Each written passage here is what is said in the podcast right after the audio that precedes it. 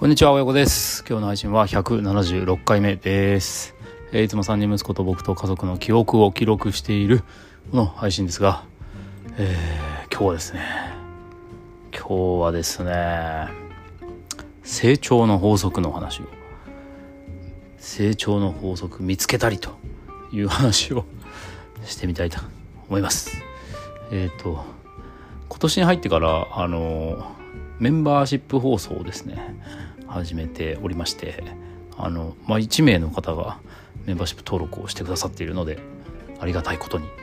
こんなに早くねメンバーシップ登録してくださる方が現れるとは思いませんでしたのでとっても気合を入れてですね、えー、毎日今のところえ毎日喋ってるよな毎日喋ってる気がしますね。毎日喋ってるんですよ。だけどメンバーシップ放送で毎日埋め尽くされてしまうのもどうかなと。思って、えー、引きずられるように今回も1日2回と収録をしていきたいと思っています。え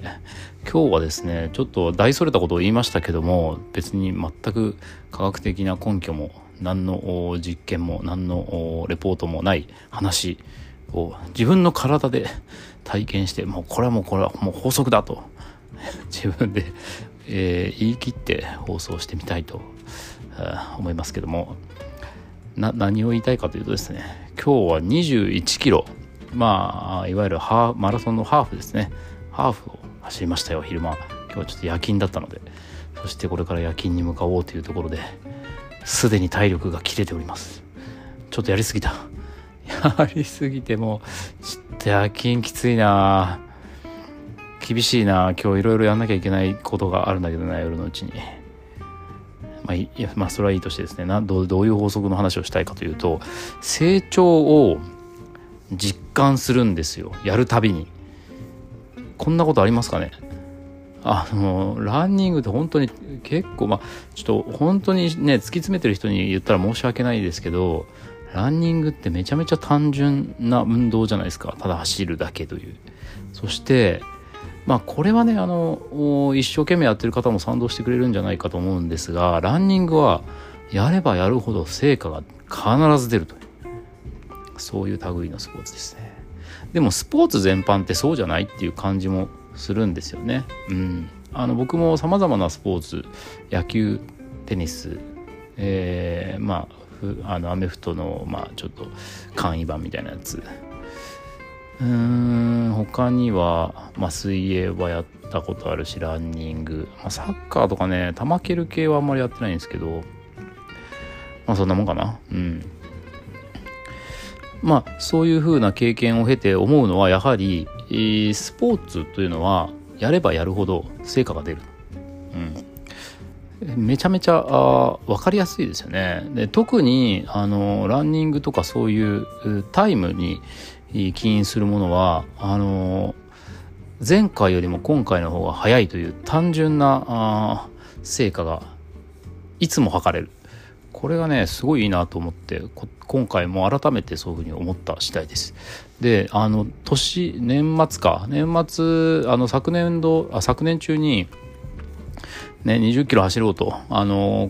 次の2月に控えているフルマラソン出場初出場に向けてですね。年末に20キロ走ろうと思って1回目チャレンジしたの時はもう15キロぐらいで足痛くなっちゃってもう走れなかったんですよ。で、えー、大晦日の朝になんとか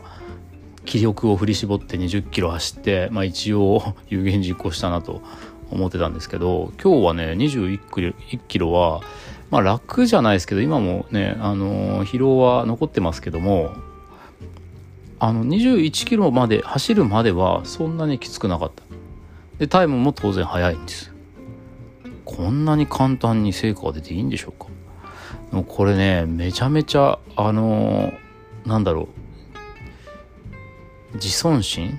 自尊心っていう言葉でいいのかな？わかんないけどもすごい上がりますねテンションが。うん。で確かに振り返れば、えー、自分の成長を実感する時っていうのは運動をよくしていました。それはね仕事に関しても勉強に関してもなんかそうだった気がする。うん。運動をよくしてましたね。やっぱあの実はねそのランニング朝30分のランニングをすると集中子どもの集中力が向上するっていう研究レポートがあるというのですね。とある大学病院の先生からですね、まあ、友人なんですけども聞いたことがあって。でなるほどと。あのそのおあのお医者さんなんですけどね。お医者さん家族の家はねもう毎朝本当に家族でランニングしてるんですよ。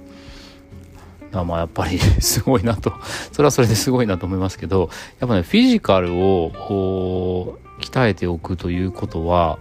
非常に頭脳にとっても、まあ、また精神面にとってもとても良い影響があるということだそうで、えー、これを僕は体で今実感していると。これまでもね何回かまああのダイエットを目的にしたランニングとかを、えー、すごくハマってねえー、何ヶ月も続けてやってた時とかもあってその時はねやっぱり仕事の充実感とかってもあったんですよね。なので、えー、まずその充足感を得て、えー、成長を実感して好循環に持っていきたいんであればまず最初はフィジカル、まあ、ランニングはねちょっと子供あんまやりたがらないんですが、まあ、そういう割と単純に成長を実感できる運動っていうのから入るっていうのはいかがでしょうか？いかがでしょうか？よくわかりませんが僕はねこれちょっと今年、えー、子供たちに実験してみたいと。大事なことところで噛んでしまった。子供たちに実験してみたいと思います。子育ては実験ですので もう今年はね僕の実験台になっていただいてですね子供たちには。フィジカルをがっつり鍛えていやがっつりじゃないな。まああの日常的にね、えー、ゆったりとした ペースででもしっかりフィジカルからえー、改善していく。フィジカルで、えー、自分の充実感を得た毎日をスタートしてそこから好循環に持っていくというのをね、えー、今年のテーマにしてみたいと思っています。是非皆さんもやってみていただいてなんならあやった成果をですねもう何日後でも何ヶ月後でもいいのでこの 放送のコメントにやっぱりその通りでしたねっていうのをねえー、入れていただきたいなと思ったりしています。本当にしょうもない内容で今日は7分もう喋ってしまいましたがこれでもね結構真理だと思いますよ。あそうそう。あのね走りながらこういうことをねブツブツ考えるんですけどあもう終わろうとしちゃうのにまた話し始めちゃいましたがあの吊り橋効果ってあるじゃないですか。あの吊り橋を、まあ、男女で2人で渡っていてその恐怖、恐怖から来る、そのドキドキが、えー、恋のドキドキになんか勘違い、まあ、脳の中で脳なのかなわかんないですけど勘違いされて好きになってしまうという吊り橋効果と呼ばれているものが、まあ、僕の解釈が合ってればそういうのがこういうのがあったと思うんですけどこれに似たものがやっぱりあるんじゃないかなというふうに思いますね。うん、その運動で得られた、まあ、疲労感とかその充足感っていうのを、えー、別の効果の方に、えー、転換していくというのを脳が勝手にやってくれると。あなんかすっげえ毎日充実してるなみたいなね。そういう良い印象を自分に自己暗示的に埋め込むことができるというのがこの運動の効果ではなかろうかということで子どもたちと今年はこれをやっていきたいと思っています。今日も聞いてくださってありがとうございました。次回も楽しみに。